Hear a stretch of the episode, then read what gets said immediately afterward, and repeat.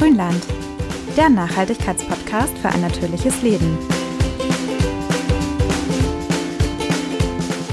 Hallo liebe Grünländerinnen und Grünländer, schön, dass ihr auch wieder dabei seid heute. Und da ihr euch bewusst einen Nachhaltigkeitspodcast anhört, gehen wir einfach mal davon aus, dass ihr euren Alltag nachhaltiger gestalten wollt. Aber neben Umstellungen bei Ernährung, Konsumverhalten, Mobilität und Co. wollen einige von euch sich ja vielleicht auch mal ein bisschen aktiver im Umwelt- und Klimaschutz einbringen. Aber wir wissen es, aller Anfang ist schwer und deshalb wollen wir heute darüber sprechen, wie und wo ihr euch für unseren Planeten engagieren könnt. Und damit willkommen zurück im Grünland mit Jana und Anja. Ja, wir haben mal wieder eine schöne Studie für euch. Laut der Allensbacher Markt- und Werbeträgeranalyse zählten sich 2021 gut 17 Millionen Deutsche ab 14 zu den Menschen, die sich für Natur- und Umweltschutz einsetzen. Was das jetzt aber konkret für die Befragten heißt, ist natürlich ja. nochmal eine ganz andere Sache. Also bezeichne ich mich schon als Umweltschützerin, wenn ich versuche, meinen Müll richtig zu trennen und ab und zu einer Schnecke über die Straße helfe. ich meine, oh. klar sind das auch wichtige Beiträge, aber die Art von Umweltschutz, über die wir heute sprechen wollen, geht dann schon noch ein bisschen weiter. Ja, und Umweltschutz kann natürlich viele Gesichter haben, von kleinen Aktionsgruppen in eurer Umgebung bis zu internationalen Großprojekten. Aber wie fange ich jetzt an und wie bleibe ich trotz Rückschlägen dran? Was kann ich im Kleinen tun und bei welchen Organisationen sollte man vielleicht lieber ein bisschen aufpassen? Darüber und noch über ganz viel mehr haben wir mit Hannes Jennecke gesprochen.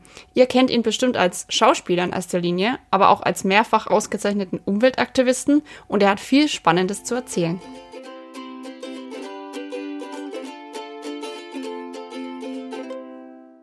Ja, lieber Hannes, viele kennen dich ja aus Film und Fernsehen oder als Hörbuchsprecher, aber viel Zeit widmest du ja auch schon seit langer Zeit dem Umweltschutz. Wie kam es da, da zum Sprung, sage ich mal, vom, vom, Schauspieler zum Umweltaktivisten? Also das Thema hat mich schon als Teenager interessiert. Ich bin mhm. halt, äh, wie man weiß, 60er Jahrgang. Das heißt, ich war elf, als Greenpeace gegründet wurde und mhm. da bin ich faktisch mit dieser Bewegung groß geworden.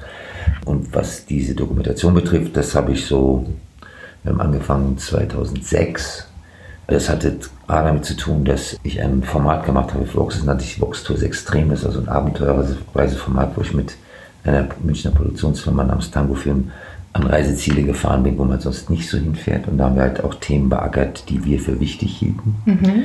Und die wurden uns dann rausgeschnitten mit dem verständlichen Argument, das ist eine Reisesendung. Also Beispiel, wir haben einen Film gemacht über Alaska und Yukon mhm. und haben dort zufällig festgestellt, dass veränderte Orcas in Kanada von der Küstenwache aus dem Meer geholt werden, auf die Giftmülldeponie entsorgt werden. Okay, um wow. diese Speicher eines jeden Drecks, den wir ins Meer spülen, halt aus der marinen Nahrungskette rauszunehmen. Das haben wir im Film gehabt, so rausgeschnitten.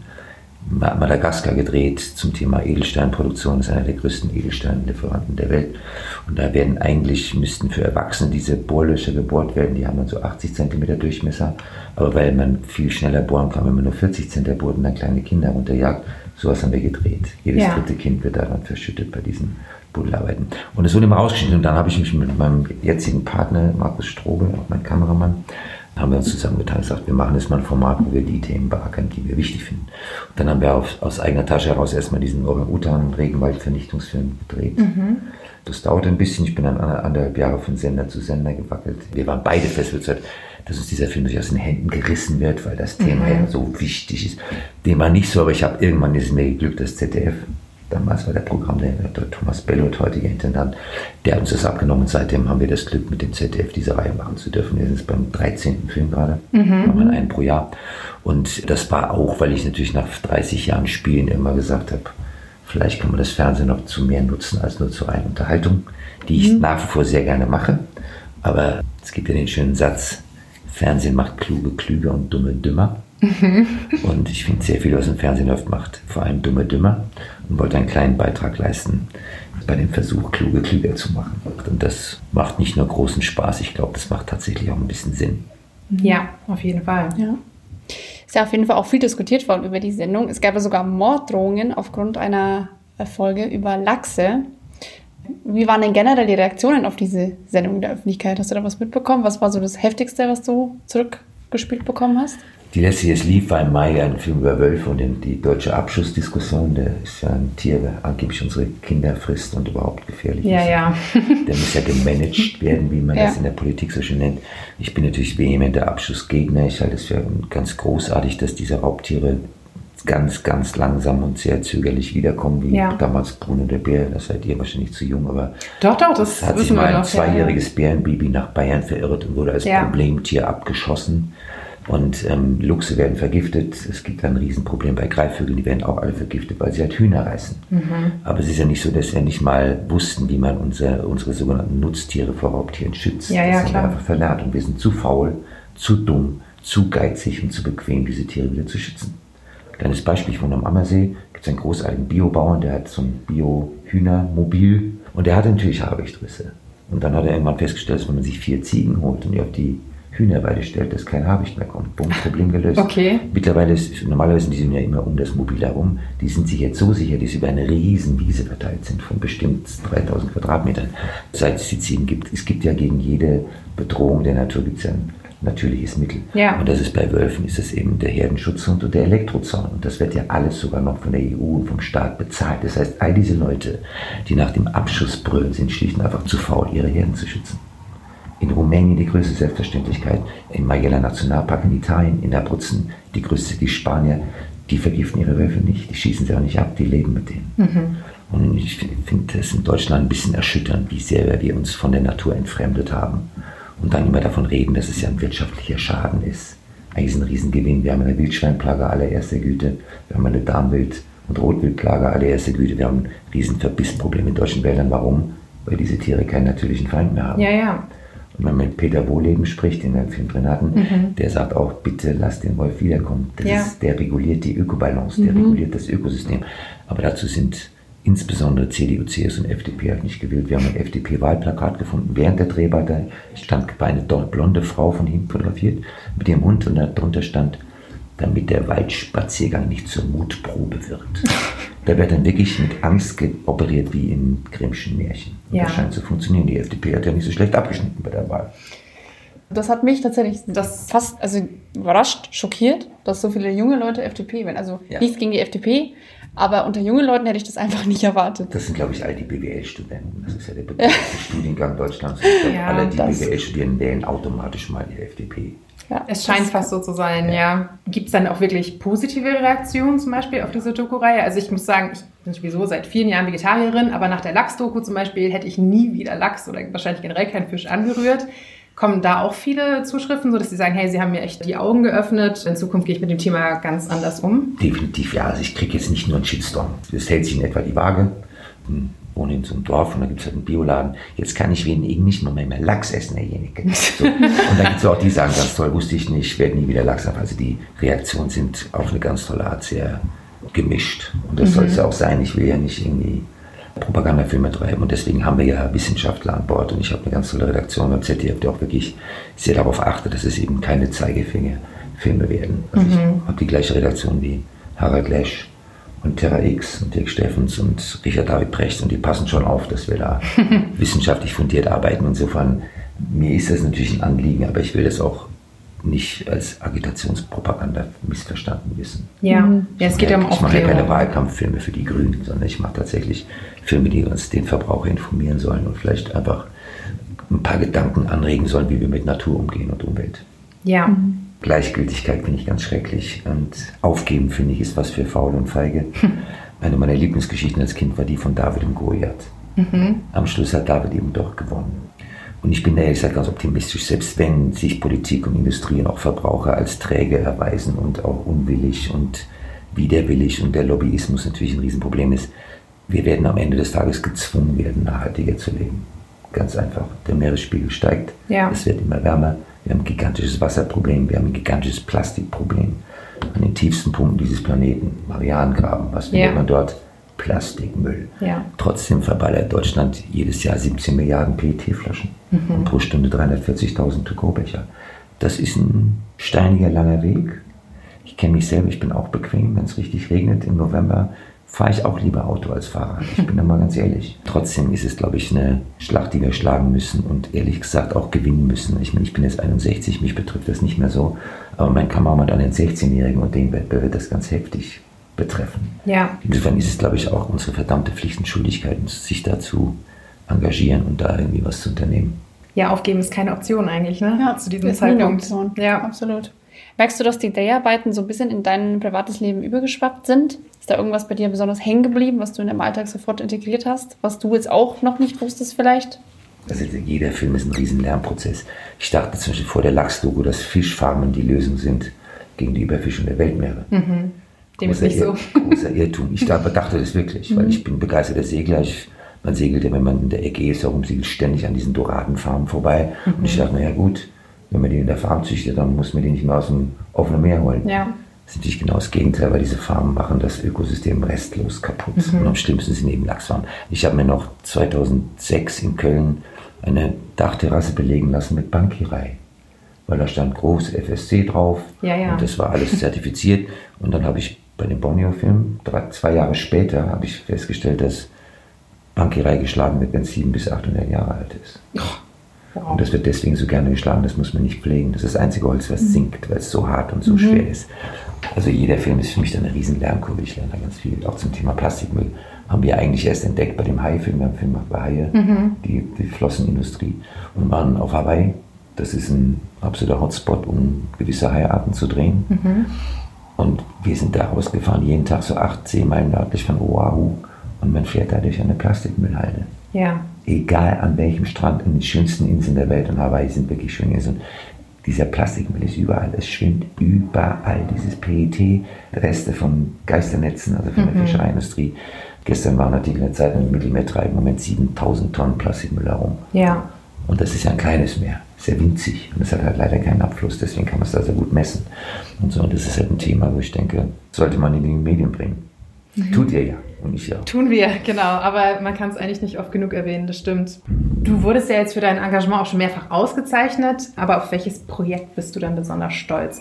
Ich habe zwei Projekte gehabt. Einmal beim, bei Herz für Kinder. Das ist eine NGO, die nennt sich Christoph Blindenmission. Das sind Augenärzte, die weltweit aufgrund von Mangelernährung erblindeten Kindern das Augenlicht wiederschenken, indem sie eine künstliche Iris reinoperieren ins Auge. Und das zweite war für tibetische Flüchtlingskinder, die aus dem besetzten Tibet in China über das Himalaya fliehen und dann in so Kinderdörfern in Dharamsala, Nordindien, untergebracht werden, wo der Dalai Lama lebt. Das war unglaublich zu sehen, wie man einfach mit dann doch einer überschaubaren Summe von einer Million Euro dreieinhalbtausend Kindern dort eine echte Zukunft und Perspektive gibt. Ich schlafe abends relativ zufrieden ein. Gerade einen Film über Massentierhaltung. Auch das, finde ich, sollte mal wieder in die Medien. Spätestens seit Herrn Tönnies und seinem Skandal. Ja, da war es Äh, mal wieder kurz in den Medien, ne? Ja, dann haben wieder alle geschrien und dann war aber es wieder wirklich weg. kurz. Ne? Ja. Also Aber ich möchte den Film auch anders machen. Ich möchte eben nicht zeigen, wie schrecklich und grausam und brutal das alles ist. Ich möchte eigentlich mal erzählen, was für ein geniales Tier wir da jeden Tag. 20.000-fach schlachten. Nein, das ist nur, nur Tönnies schlachtet jeden Mhm. Tag 20.000 Schweine. Schweine, ja. Ist viermal intelligenter als ein Hund. Ja. Lernt sechsmal so schnell als ein Hund, sind hochsensibel. Und wir behandeln diese Viecher schlimmer als, ähm, also es, da verschlägt mir die Sprache, Kastenstand und ähnliches. Mhm. Also diese Tiere, egal ob es Geflügel ist oder Milchkühe oder Schweine, das ist bestialische Tierquälerei. Ja. Aber das hört man oft von Umweltschützern, auch vor allem von Tierschützern, dass man im Zuge des Umweltschutzes viel über die Menschen lernt. Was ist da bei dir so hängen geblieben? Verdrängung. Absolute Verdrängung. Ja. Also wir Deutschen bezeichnen es ja als sehr grün und umweltbewusst. Das meistverkaufte Auto ist das SUV. Deutschland bucht 3,2 Millionen Kreuzfahrten pro Jahr. Jeder weiß, dass diese Schiffe ein Umweltverbrechen sind. Also wie wir reden und was wir tun, das klafft in Deutschland unfassbar weit auseinander. Es gibt natürlich auch Positivbeispiele. Wir sind beim Recyceln relativ gut. Besser als die Politik, weil der größte Teil unseres Plastiks wird immer noch verbrannt, wie wir wissen. Aber Deutsche sind beim Recyceln echt weit. Und zwar auch, man muss ja nur nach, entschuldige, Italien, Spanien, Griechenland fahren, um zu sehen, wie es nicht geht. Wir produzieren halt auch wahnsinnig viel. Ne? Ist, produzieren irrsinnig viel Dreck, aber der Verbraucher, der benimmt sich da erstaunlich vorbildlich. Dass die Industrie und die Politik da hinterher sind, ist schade. Aber da ist schon der Verbraucher mal weit vorne. Wir machen diese Kampagne gemeinsam mit Sodaschmied seit zehn Jahren und am Anfang war das, hey, was ist denn das? Wie heißt es? Soda Sprudler. Mittlerweile steht das wahrscheinlich in, in einem Drittel der deutschen Haushalte. Jeder Sprudler spart zweieinhalbtausend Büchsen und PET-Flaschen pro Jahr, pro Haushalt. Wenn man, man muss halt Geduld haben. Wie gesagt, wir machen seit zehn Jahren diese Touren und reden über Plastik und was es für Schäden hat für Meeressäuger, was Mikroplastik betrifft. Das ist in einem menschlichen Kreislauf, jedes landet auf dem Fischteller, weil Fische Plankton mit Mikroplastik verwechseln und so weiter und so fort. Also das kommt ja langsam. Die Leute sagen, okay, der kostet zwar vielleicht 80, 90, 100 Euro, der Spuler, ich hole mir trotzdem. Mhm. Und das ist ein Fortschritt. Aber ansonsten geht natürlich alles viel zu langsam, viel zu träge. Ich, sind ich wollte alle viel zu bequem. ich wollt gerade sagen, das klingt aber alles sehr kleinteilig und sehr langwierig und sehr. Ja. Ja. Nee, aber ist das vielleicht auch so ein bisschen der Ansatz, dass man sagt, ich suche mir halt meine kleineren Projekte, vielleicht mit denen ich halt wirklich was bewegen kann, auch wenn es nur in dem Rahmen ist. Denn ich finde, oft ist man ja einfach so erschlagen von diesen 5 Milliarden Problemen, die es gibt und bei denen man das Gefühl hat, ich selbst als kleine Person kann gar nichts ausrichten. Ist das dann so die, die Lösung quasi? Also das ist der größte Irrtum. Mhm. Weil alles, was wir tun, multipliziert sich in einem irrsinnigen Tempo. Beach Cleanups. Mhm. Wie, wie sähe die Nordseeküste aus, wenn ich unzählige kleine Vereine, Eltern, Familien, Omas regelmäßig Beach Cleanups organisieren würde und die Strände danach sehen halt toll aus. Ja. Das ist ja großartig, wie viele Leute sich da engagieren. Das Insektensterben, was war das für ein tolles Signal, dass wirklich äh, Herr Söder geglaubt hat, dieses Volksbegehren wird an ihm vorbeirauschen. Irrtum. Millionenfach unterschrieben, er musste seine Umweltpolitik ändern. Ja. Also es gibt ja echt so Leuchtturmereignisse, wo ich mir denke, der Verbrauch ist doch relativ wach. Und alles, was wir tun, multipliziert sich wahnsinnig schnell. Also würden wir aufhören, SUVs zu kaufen, würde die Autoindustrie sofort aufhören, die zu bauen. Ja. Es gibt diese großartige Berechnung von Studenten äh, in, in Potsdam vom Klimainstitut. Wenn jeder deutsche Haushalt seine Heizung um ein Grad runterdreht im Winter, geht ein gesamtes AKW vom Netz. Wenn wir alle unsere Standby-Geräte auf ausschalten, geht ein zweites AKW vom Netz. Wir reden dauernd über Inflation und steigende Energiepreise. Lass uns doch einmal ein bisschen Strom sparen, Energie Ja. sparen. Darüber redet keiner, über Energie, Energieeffizienz, wie wir sparen könnten und so. Und wenn Leute keinen Lachs mehr kaufen, dann wird er auch in den Supermarktregalen nicht mehr herumliegen. Das Ja. ist ja wirklich auch unsere Verantwortung wir haben auch diese Panik vor Verboten und vor Verzicht. Der Mensch liebt Verbote, das macht das Leben so einfach. Und stell mal einen Verkehr vor ohne Verbote. Wir haben die komplizierte Steuergesetzgebung der Welt mit tausenden von Verboten, was man alles darf und nicht darf. Ich weiß nicht, warum so eine Propaganda getrieben wird mit der Verbotsvokabel. Man könnte es ja auch Geboten nennen. Das fand ich auch im Wahlkampf jetzt wahnsinnig anstrengend, dass Ja. immer von Verboten gesprochen Ja. wird und alle sich immer so darum gewunden haben, um Gottes Willen, ich bitte bloß das Wort nicht in den Mund nehmen. Und du denkst so, ja, aber es gab irgendwie auch eine Anschnallpflicht oder es wurde Rauchen in Kneipen verboten oder so. Und das war am Anfang so ein bisschen, ja, hm. Aber nach einer Weile hatten sich alle dran gewöhnt und dann war es halt so. Also da spricht heute niemand mehr drüber. Die meisten sind auch froh. FCKW-Verbot. Ja, das hat niemandem wehgetan. Bleiverbot im Benzin. Da die Autoindustrie, da explodieren uns die Motoren. Das Ja. ist wirklich, wirklich. Nein, wir sind einfach innovationsfeindlich und träge.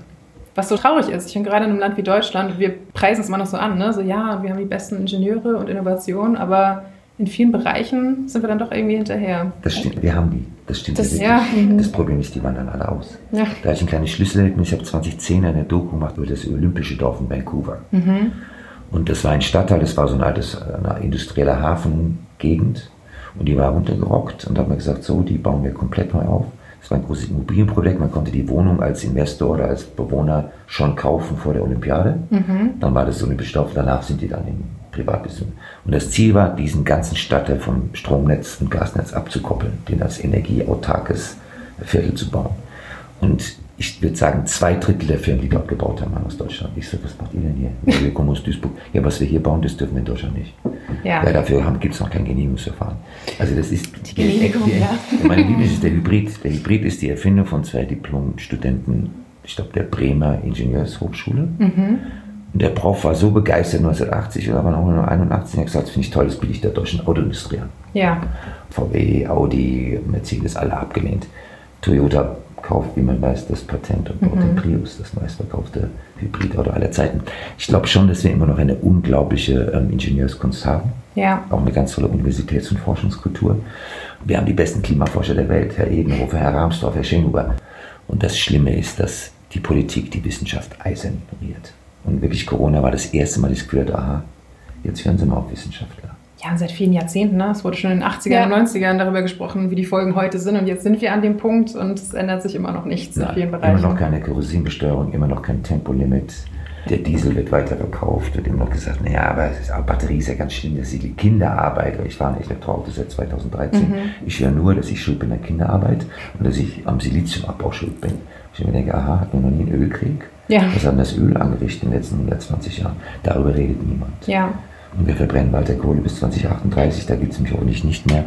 Nein, es ist alles von einer unfassbaren Kurzsichtigkeit und Geldgier und Dummheit. Man kann es nicht anders sagen. Ich glaube, wir haben aber in Deutschland auch den Status quo zur Kunstform erhoben. Also mir kommt es oft so vor, dass man, naja, also ja. es ist wirklich, also was, was derzeit gut läuft, muss auch so bleiben. Also das Gefühl habe ich oft, gerade mit älteren Leuten, die einfach damit aufgewachsen sind, dass das Öl einfach, ja, die ganze Gesellschaft basiert ja auf Öl im Grunde und das ist einfach das, was jetzt ist. Ja, gar nicht mal, dass es gut läuft, sondern dass es irgendwie nee, es, läuft. Es läuft. Ne? Also es ja. läuft und uh, never change a winning team in, in jeder Hinsicht. Aber also das ist, ist ja so kein mein winning Team. Absolut nicht. Nee, absolut eigentlich nicht. nicht. Wir haben in Europa den höchsten Flächenfraß. Also für Deutschland versiegelt hm? pro Tag 75 ja. Fußballfeld große Grünflächen. Ich frage mich mal, wie lange wollen wir das denn doch machen? Bis jede Wiese versiegelt ist für einen neuen Gewerbepark noch ein Ikea, Kick, DM, Rossmann, was auch immer. Also ich wohne am Ammersee, da ist ein, in Esching direkt neben dem Vogel- und Naturschutzgebiet haben wir den Gewerbepark hingeknallt. Ja, schön. Mit dem Kick, mit der Tankstelle, mit dem Kronen Kreisel, wo du denkst, wer braucht das? Mhm. Viele Menschen offensichtlich denken, dass sie es brauchen. Das ist, glaube ich, das Problem. Aber Niemand braucht fragt das. Man den, gehst du lieber in einen kleinen Tante Emma Laden oder gehst du lieber in so ein Restaurant? So, auch nicht, ich finde es ganz süß, ein kleiner Käseladen finde ich ganz süß. Aber sie ist genau wie dasselbe, sie reden so und handeln anders. Ja, das haben wir ganz oft bei uns im Podcast, dass wir sagen, so und so viele Leute finden es gut, wenn oder finden es gut, das. Aber wir sind da immer sehr vorsichtig, weil es ist ja nur Klar kreuzt man das mal schnell an, wenn man irgendwo bei einer Umfrage mitmacht, aber was man dann macht, weil im Tante-Emma-Laden ist es mit Sicherheit ein paar Cent und Euro teurer. Und da haben wir dann schon das nächste Problem für die meisten Leute, aber sie haben dann doch Geld für das Natürlich. Smartphone. Natürlich haben, äh, ich mache mich immer darüber lustig, was für ein Quatsch auf den teuersten Fernsehbildschirm geguckt wird. Mhm. Weil ob ich Dschungelcamp jetzt in 1K, 2K, 4K sehe oder HD, TV, Tja, also mich wundert, dass dann Leute irres Geld ausgeben für ihre Fernsehschirme, dann gucken sie den größten Quatsch der Welt, der auch noch richtig beschissen schlecht gedreht ist. Also das ist ja, das ist ja eine Frage der Prioritäten. Und meine ja. Lieblingsstatistik Absolut. aus der EU haben wir bei, vor zwei Jahren mal bei der Recherche für einen Film gefunden. Der Italiener gibt 24 Prozent seines Monatseinkommens für Nahrungsmittel aus, mhm. der Franzose 23 Prozent, der Deutsche 11. Ja, mhm. finde ich immer die magische 11. Ich habe die auch immer im Kopf. Ein dickes ja. Auto ja. und möglichst oft billig nach Malle fliegen zum Wegballern. Mhm. Und das sparen wir halt dann ein beim Essen, weil Essen muss billig sein und satt machen. Und in Frankreich, Italien fährt man verbeulte alte Autos. Man tut auch den Gang nicht rein, damit beim Einparken das Auto hin und her geschoben werden genau. kann. Völlig egal, Statussymbol nichts. Aber Essen tun wir richtig lecker, wir trinken auch guten Wein. Und so, das ist halt auch eine Frage der Prioritäten. Und unsere Prioritäten in Deutschland sind halt sehr schräg gestrickt. Wir sind auch das einzige Land, das, glaube ich, prozentual mehr Geld für die Küche ausgibt, als für die Dinge, die da dann, dann gekocht werden. Ja. Es gibt unendlich viele Deutsche, habe ich letztens erst wieder in der Statistik gelesen, die also wirklich 20, 30, 40.000 Euro für ihre Küche ausgeben und nie kochen. Kann ich ergänzen, also, kein Land der Welt gibt mehr aus für Küchen als selbst die Schweizer okay. geben nicht so viel Geld aus für Küchen. und die haben ja wirklich Geld. Ja. Dann kommt aber mhm. Takeaway und Mikrowelle. Ja. ja. Weil richtig lecker gekocht wird, dann definitiv nicht. Ja, es, ist, es sieht nach was aus. Ich glaube, das ist. Also man sieht den Kühlschrank, der ist teuer, ja, aber was drin ist, das sieht man ja nicht, solange die Tür zu ist. Von, ich weiß nicht, wie viele Jahren Kohl und jetzt wie viele Jahren CDU, CSU und FDP wir sind halt auch ein BWLer-Land geworden. Das ist der mhm. gefragteste Studiengang. Es geht nur noch um Geld, es geht nur noch um Status. Deutschland hat auch einfach aufgrund seiner, seines Wahlverhaltens sich für eine sehr interessante Richtung entschieden. Und die Richtung mhm. heißt Geld machen, Asche machen. Mai, über Politiker kann man, glaube ich, noch mal eine eigene Sendung machen. Wie wird man überhaupt Politiker und mit welcher Qualifikation? Aber, aber es gibt ja gut. Es ist ja nicht so, dass es nicht Leute gibt, die echt kämpfen. Ja, aber ich glaube tatsächlich, Politiker wird man nicht mit einer Message so, so blöd es klingt. Ich glaube, sobald man in eine bestimmte Richtung geht und es wird zu extrem, die Leute wählen es nicht mehr. Also ich fand, gerade bei den letzten Kanzlerkandidaten, die so ein bisschen kontrovers waren, die so ein bisschen den Mund aufgemacht haben, das war den Leuten auch schon wieder zu heiß. Also das meine, also bei warum? mir. Ja. Aber warum gewinnt denn der Typ in Portugal? Das. Sanchez in Spanien, Jacinda Ardern in Neuseeland. Ich glaub, äh, Arias ja. in Costa Rica. Es gibt ja Länder, die ganz tolle Leute wählen. Die haben gute Absolut, Politiker. absolut. Ja. Und es gibt auch Gouverneure in den USA, die machen einen großartigen Job. Bernie Sanders hat in Vermont einen kracher Job gemacht. Gavin Newsom in Kalifornien macht einen kracher mhm. Job. Wir hatten in Kalifornien eine ganze Reihe von großartigen Gouverneuren. Ich meine, Kalifornien ist die fünftgrößte Volkswirtschaft der Welt, es ist kein Provinzstaat. Und ich finde, es gibt ja auch bei uns in Deutschland Politiker, die ich, ich unterstelle Habeck nicht, dass er das nur aus Profil nach Hause macht. Nee. Aber den haben sie halt auch nicht vorne gestellt. Ja gut, das war jetzt mal eine Quotenentscheidung. Das war, da muss man jetzt auch aufpassen. Ja, ja, sagt, schon, ja, aber ist das sinnvoll in dem Fall? Also in dem Fall nein, aber ich war zunächst natürlich dafür, weil ich dachte, absolut. eine junge Frau mit Energie, gerade gegen diese, entschuldige, alten weißen Herren, die da sonst antreten, fand ich erstmal eine tolle Idee. Sie ist halt nicht erfahren genug. Und sie war naiv und hat auch ein paar echte Böcke geschossen. ihrem Namen entsprechend. Ja, ich, also ich weiß nicht, woran das liegt. Ich finde das auch, also gerade bei, ich weiß nicht, wie es dir geht, Jana, aber wenn ich so diskutiere, bei mir in der Familie, Menschen, die mir sehr, sehr lieb sind, da schüttle ich auf den Kopf. Weil ich mir denke, also in welcher Welt lebt ihr? Offensichtlich nicht in derselben, in der ich lebe. Oder vielleicht habt ihr auch einfach schon resigniert. Ich weiß es nicht. Also die Wahlergebnisse haben mich schockiert. Du warst stolz, da habe ich, hab ich gehört, über dein, Auf mein- dein Heimat. Ja, genau. Ich komme aus Flensburg, im Kreis Schleswig-Flensburg hat da natürlich Ja, der der Heimat Robert Habeck Robert sehr gut Habeck. abgeschnitten.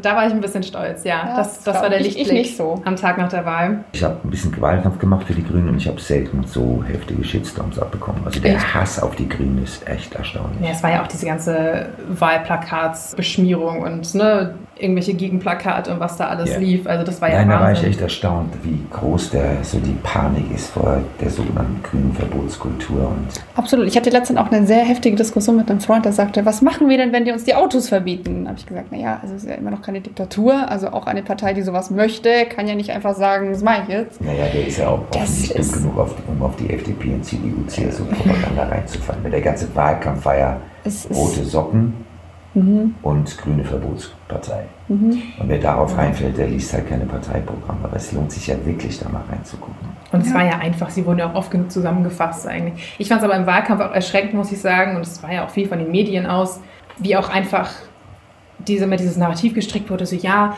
wie viel kostet das denn? Sie müssen doch mal sagen, wie viel das kostet, wie viel kostet das? Und ich meine so, ja, aber frag doch erstmal, wie viel kostet das, wenn wir nichts mehr tun? Daran fragt, Das ist weil- egal. Danach Das hat niemand ist gefragt, immer nur, ja, was müssen wir dann am Ende für Steuern zahlen, um diese ganzen Maßnahmen zu... Und ich so, ja, aber niemand hat das gegengerechnet oder auch generell, dass Klimapolitik so abgehandelt wurde, mal eben zwischen Renten und Kita und keine Ahnung. Ich dachte, das ist doch ein ganz anderes Level, auf dem wir hier diskutieren müssen. Wir brauchen nicht über Renten sprechen, wenn wir in 30 Jahren nicht mehr vor die Tür gehen können, so ungefähr. Ja, also, die Leute, die an der A und an der Erft gewohnt haben im Juli, reden Moment nicht über die Rente. nein, Das natürlich der nicht. Spaß hat uns 30 Milliarden gekostet. Ja. Hätten wir Wenn nicht mehr. renaturiert und Flüsse nicht begradigt, sondern wieder ähm, in, Mhm. in der Isar zurückgebaut, dann hätte es diese Flut gar nicht gegeben. Ja, Das ist ein Totalversagen. Ich meine, wir hatten 2002 die Elbflut, das ist für euch jetzt lange her. Ich erinnere da mich hat das aber, ganze ja. Land über die Renaturierung gesprochen. Ja. Das, so können wir, wir können aus Flüssen nicht Betonröhren machen, wir müssen wieder Hochwasserschutz betreiben. Was ist passiert? Nichts. Ja, 19 Jahre später, bam, die nächste Flut. Ja. Ich bin jetzt gespannt, ich bin sicher, dass die Leute Geld kriegen, um an genau die gleiche Stelle ihr Haus wiederzubauen, wo sie gerade abgesoffen sind. Also blöd ist der Mit Mensch. Sicherheit. im schlimmsten Fall, ja. Aber das Tolle ist, das kommen Tierarten wieder, die wir seit 100 Jahren nicht gesehen haben. Ja. Pflanzenarten, also die Isar, die werden ja sehr genau studiert. Es ist ja irre, wie schnell die Natur sich da erholt, was da an Tieren Mhm. noch wiederkommt, die wir seit Jahrzehnten nicht mehr gesehen haben. Das finde ich total faszinierend. Ja, Das war so ein bisschen der positive Nebeneffekt auch von Corona, dass die Leute nicht Ja. mehr so viel in Urlaub gefahren sind, nicht mehr so viel Müll hinterlassen haben. Ja, aber es ist längst vergessen. Schon, es wird schon wieder geflogen. Ja, jetzt, ja gut. Ja, jetzt ist recht. Jetzt habe ich das Gefühl, jetzt fahren alle dreimal im Jahr. Genau.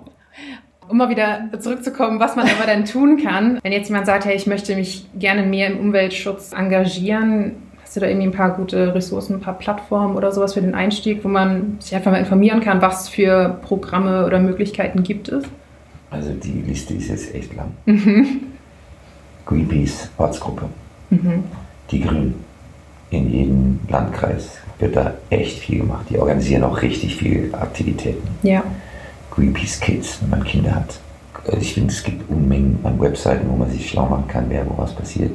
Ganz toll, EBV. Klingt wahnsinnig langweilig. Vogelschutz. Eine der, die haben dieses Insektenvolksbegehren angeschoben. Ich kann nur sagen, Ja. Hut ab, was die da geleistet haben.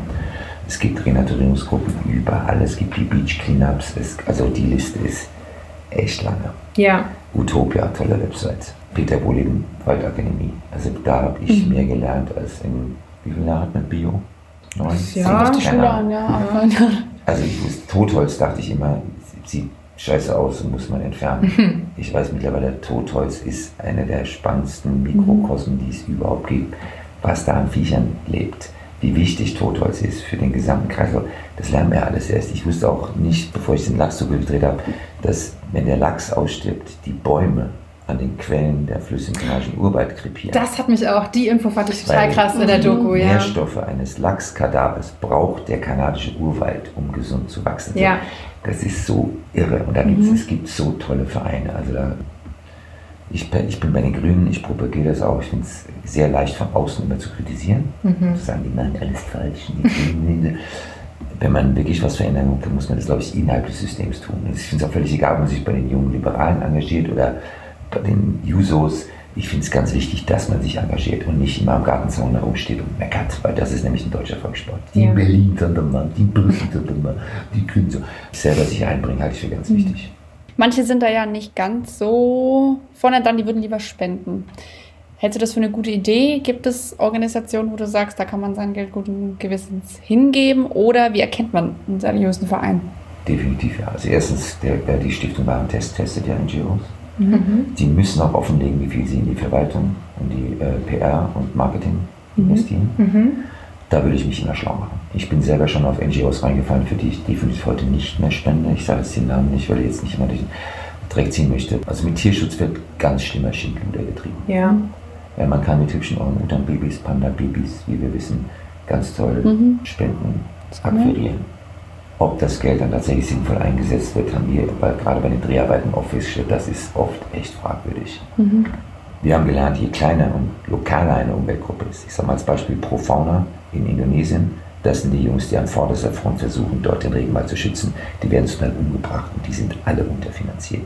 Also unsere Erfahrung, je größer die NGO, desto wirkungsloser, aber desto besser im Spenden einsammeln. Mhm. Sitzen dann, ich sage mal, in der Speicherstadt in Hamburg in einem wunderschönen Büro, da könnte auch Coca-Cola sitzen. Ob dann am Ende der Welt, wo der Schweinkram wirklich stattfindet, ob es da ankommt, das möchte ich mal Frage stellen. Und wir unterstützen nur noch ganz kleine Units. Weil ich auch so oft gefragt werde, diese Frage höre ich natürlich seit 20 Jahren ständig. Ich habe gerade eine eigene Stiftung gegründet und werde genau einfach einen Regenschirm spielen für genau diese Kleingruppen, die wir in den Dokus drin haben. Wer versucht wirklich die Geparden in Namibia zu retten, die letzten? Wer versucht Palmenplantagen irgendwie zu verhindern in Mesen? Und diese ganzen unbekannten Kleingruppen, die wollen wir jetzt sponsern. Und ich mache zusammen mhm. mit meinem Dogo-Partner, haben wir die Stiftung gegründet.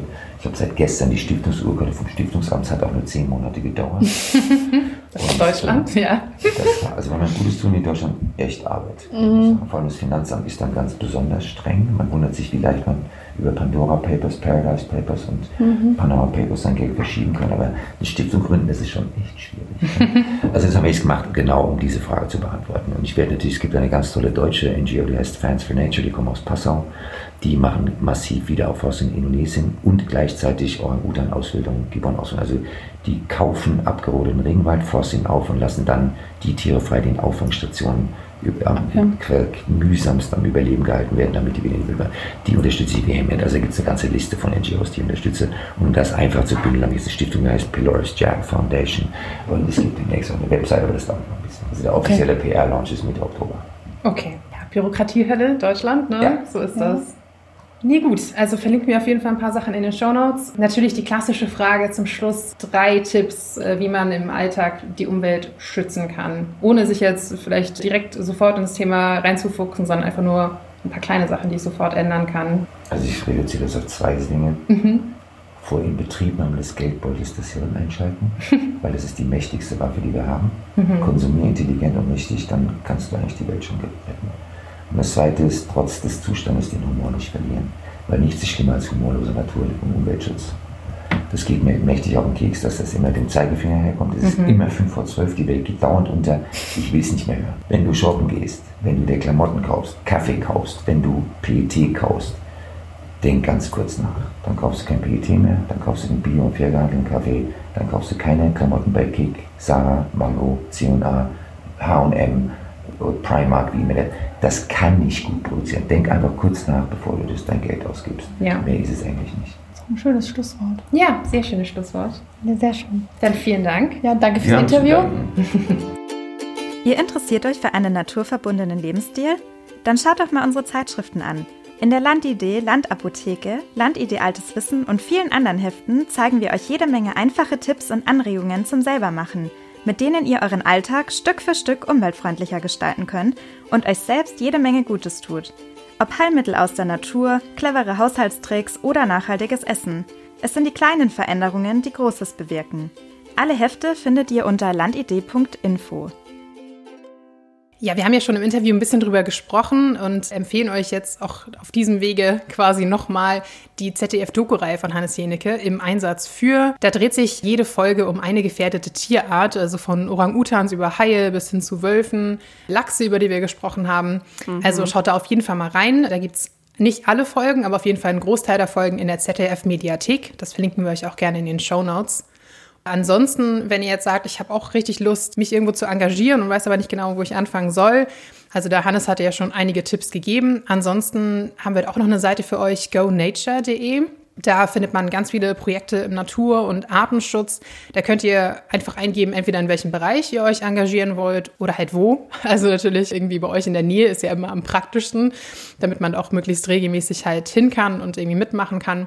Ich muss ja sagen, habe ich dir auch schon erzählt, Anja, ne, dass ich vor einer mhm. Weile zum Beispiel auch mal konkret geschaut habe. Ich so, okay, ich möchte mich irgendwo mal engagieren, jetzt nicht mhm. 24-7, ja. aber ich habe das Gefühl, ich muss irgendwas machen, was halt ja jetzt über den Podcast und keine Ahnung hinausgeht. Und ich habe zum Beispiel einfach mal beim NABU bei mir lokal geguckt. Die haben ja auch eigene Seiten, also so Regionalseiten sozusagen, nicht nur die große NABU-Seite. Und habe da auch was gefunden, und zwar so ein Naturgarten, also es ist bei mir in der Nähe in so einer kleinen Schrebergartenkolonie, oh. wo der NABU einfach einen Garten gepachtet hat und da gibt es dann so ein kleines Team, also jetzt echt nicht viel, aber so ein paar Leute, die sich da halt engagieren. Ich meine, Schrebergärten sind ja eh schon relativ äh, nachhaltig, da haben wir auch schon mal eine ganze Folge drüber gemacht. Aber hier geht es halt wirklich darum, ne, also so Totholzhaufen anzulegen, Insektenhotels haben wir da und halt auch so alle möglichen kleinen Sachen. So ein Teich zum Beispiel, wobei halt wirklich keine Fische reingesetzt werden, sondern der halt nur für ne, wildlebende Frösche und Libellen und all sowas ist. Mhm. Und ist total cool. Also da war ich jetzt halt ein paar Mal und ja, man macht halt so Gartenarbeit. Das ist halt sowieso ein super schöner Ausgleich zum Bürojob. Ich liebe auch die Bilder, die du mir immer schickst und Videos. Schon das anzugucken entspannt mich einfach. Total ist schön. super schön. Ja, auch gerade ja. jetzt neulich, wo äh, so richtig schönes Herbstwochenende war, war ich auch da und habe einfach mal eine Stunde draußen im Garten tatsächlich nur gesessen und mir die Sonne auf dem Page scheinen lassen, ähm, weil ich ja auch, auch keinen keinen Garten habe oder so. Das ja. ist halt echt ein super schöner Ausgleich. Und es ist, ja, es ist nur eine Kleinigkeit, aber hey, jede Kleinigkeit hilft. Also es müssen halt auch nicht immer die Riesenprojekte sein, bei denen man sich engagiert, sondern wichtig ist halt auch ne, also dieses Grassroots-System, also dass halt mhm. viele Menschen an vielen Orten viele kleine Dinge machen, die dann halt im Großen und Ganzen wirklich was bringen. War das jetzt schon dein Grünfutter eigentlich oder hast du da noch was für uns? Ähm, nee, da habe ich auch noch was anderes für euch. Und zwar auch was, wo ich mich, ja, engagiere ist übertrieben, aber ich bin Mitglied. Da haben wir auch schon mal drüber gesprochen in unserer Regional-Essen-Folge vor langer Zeit. Ah, mhm. Genau, Anja weiß schon, worauf ich hinaus will. Mhm, und zwar bin mhm. ich seit, ich weiß gar nicht, zwei, drei Monaten bei einer solidarischen Landwirtschaft bei mir hier vor Ort. Und ich wollte das ja schon irgendwie ewig mal machen. Ne? Ich habe schon ewig davon gesprochen. In München zum Beispiel war da überhaupt kein Rankommen, weil das einfach so, da waren also Wartelisten bis sonst wohin, da hattest du gar keine Chance irgendwie, dich okay. da einzubringen. Aber hier tatsächlich in, in Lüneburg bei mir jetzt ähm, habe ich eine solidarische Landwirtschaft gefunden. Ist ein bisschen anders, als man sich das vorstellt. Es ist jetzt kein, kein Bauernhof quasi in dem Sinne, sondern halt eine, auch so eine kleine Organisation und die haben sich halt einfach ein Stück Land gepachtet für einige Jahre und bewirtschaften das halt. Also es ist halt echt nur so ein kleiner Bauwagen und dann halt, mhm. ja, so Zelte quasi wo halt zum Beispiel Tomaten und Gurken und so, die empfindlicheren Sachen wachsen und dann halt ganz viele, ja, einfach nur riesiges Feld, wo alles Mögliche wächst. Also Bohnen, Kürbis, Kohl, keine Ahnung. Ich war tatsächlich auch vor einer Weile mal da bei so einer Gartenführung. Äh, da haben die uns das alles okay. mal gezeigt und erklärt. Und was super erschreckend war, dass man bei ganz vielen Gemüsesorten halt echt nicht weiß, wie die im Freiland aussehen. Weißt du, man kennt quasi mhm, nur, mhm, mhm. ich weiß nicht, ähm, das hatte ich Letztes Jahr bei dir, glaube ich, aber als ich mal zum Besuch war auf dem Wochenmarkt, habe ich zum ersten Mal einen Rosenkohl gesehen. Wenn da noch. An, dieser Stange, ne? Ja, mhm. ich weiß nicht, ob ihr das schon mal Mit gesehen diesem, habt. Mhm. Man kennt Rosenkohl halt immer nur so fertig, ne? Also diese kleinen Röschen, aber wie der eigentlich wächst.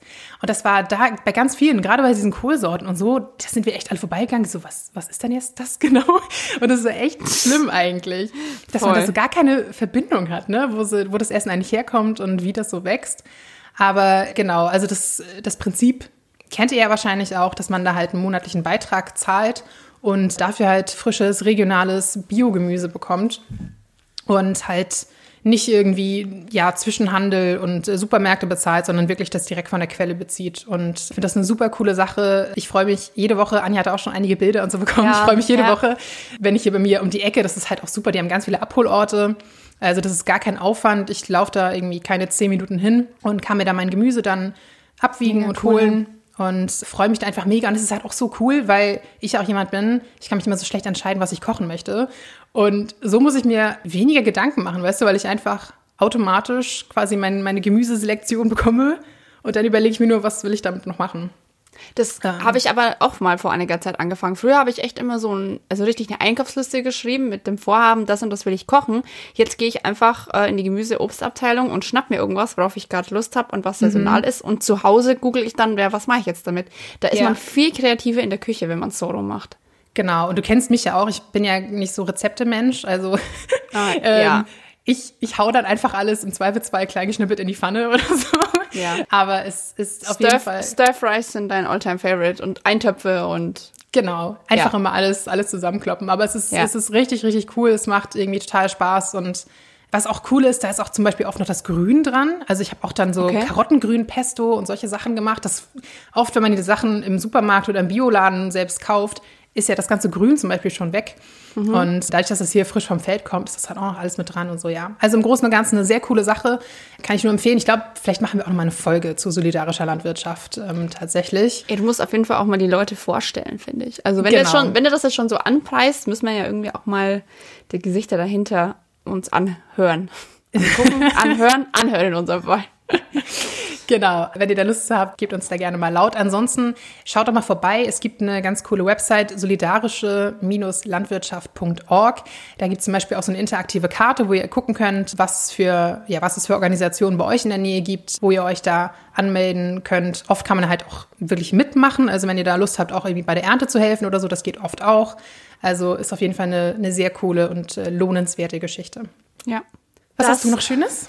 Äh, Witzigerweise passt mein Grünfutter heute zu deinem. Das Ach, war, war nicht abgesprochen, das passt ganz gut. Ich habe nämlich, ja, als Vorbereitung auf dieses Interview mit dem Hannes, habe ich mir natürlich alle seine Folgen angeguckt von Im Einsatz für.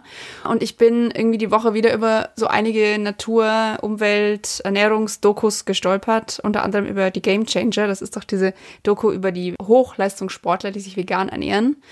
Und ah ja, habe ich ja. nicht geguckt, aber ich habe davon gehört. ja, kann ich sehr empfehlen, ist gerade bei Netflix, also wie man sich vegan ernährt und trotzdem aussieht wie Arnold Schwarzenegger, der übrigens auch in diesem Film mitspielt.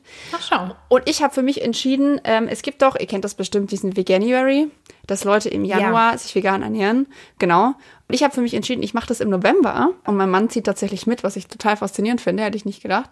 Wir ernähren uns komplett vegan im November und da ich ja ein riesiger Fan von Kochbüchern bin, Ja, ganz im Gegensatz zu mir. Ganz im Gegensatz zu Jana, die sich nie an Rezepte hält, habe ich mir Fachliteratur bestellt. Und zwar einmal vegan, das Goldene von GU, also aus dem Gräfe Unser Verlag, was ein totales Standardwerk ist. Es hat irgendwie so 500 Seiten und da sind so Wow. tolle Rezepte drin, weil ich bin gar kein Fan von diesem ich gucke mir einfach ein nicht veganes Rezept an und ersetze alles, was Fleisch oder Käse ist, durch irgendwas Veganes. Also es soll heißen Sojaschnitzel oder Ja. Seitan oder so. Das ist halt wirklich total. Also es sind natürlich auch Tofu- und Seitan-Rezepte drin, aber es ist sehr gemüselastig. Und das ist tatsächlich das, was ich, also wo ich ein bisschen meinen Fokus drauf setzen will. Und ich habe noch ein Buch, One, A Greener Way to Cook, von Anna Jones. Genau. Ich glaube, das ist erst auf Englisch erschienen. Muss ich mal schauen, ob es das schon auf Deutsch gibt. Das ist nicht vegan, aber es ist vegetarisch und man kann das, das Nicht-Vegetarische daran, Käse und so weiter, echt sehr gut weglassen. Da geht es allgemein auch viel darum, wie man sich umweltfreundlich ernährt, wobei, also die ihre Erkenntnisse sind jetzt nicht groundbreaking. Also was da so steht, ist irgendwie schon lange bekannt, aber es ist mal ganz gut, das so zu haben. Und da werde ich jetzt mal schauen. Jetzt werde ich mich ein bisschen reinfuchsen und dann go. Ich meine, dieses Veganuary ist natürlich toll und das basiert so ein bisschen auf diesen Neujahrsvorsätzen und ich finde das ja Mhm. auch gut. Aber niemand sagt, dass man das im Januar machen muss. Also ich finde immer, Nee.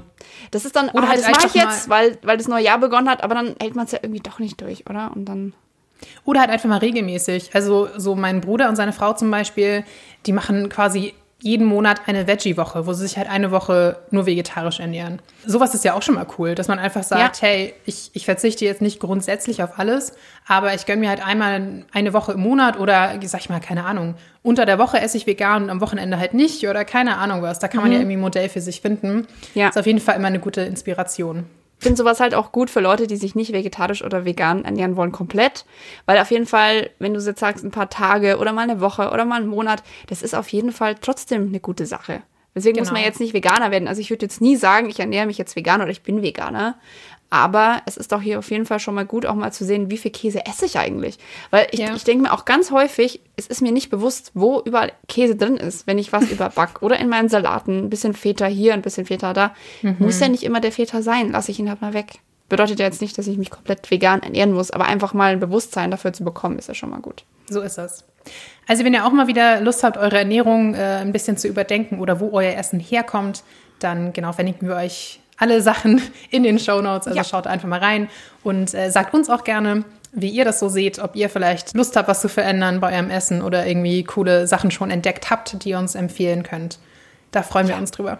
Und ich bin auch sehr dankbar für Rezepte. Ich habe zwar jetzt diese zwei Bücher und auch andere zu Hause, aber wenn jemand ein geiles veganes Rezept hat, schickt es rüber. Du bist fast so schlimm wie meine Mutter. Da Psst. biegen sich schon die Dachbalken unter den Rezeptbüchern, aber es kommen immer noch mehr dazu. Ey, sei nicht, sei nicht so streng mit. gut, dann hören wir uns in zwei Wochen wieder. Macht's gut. Bis dann. Ciao.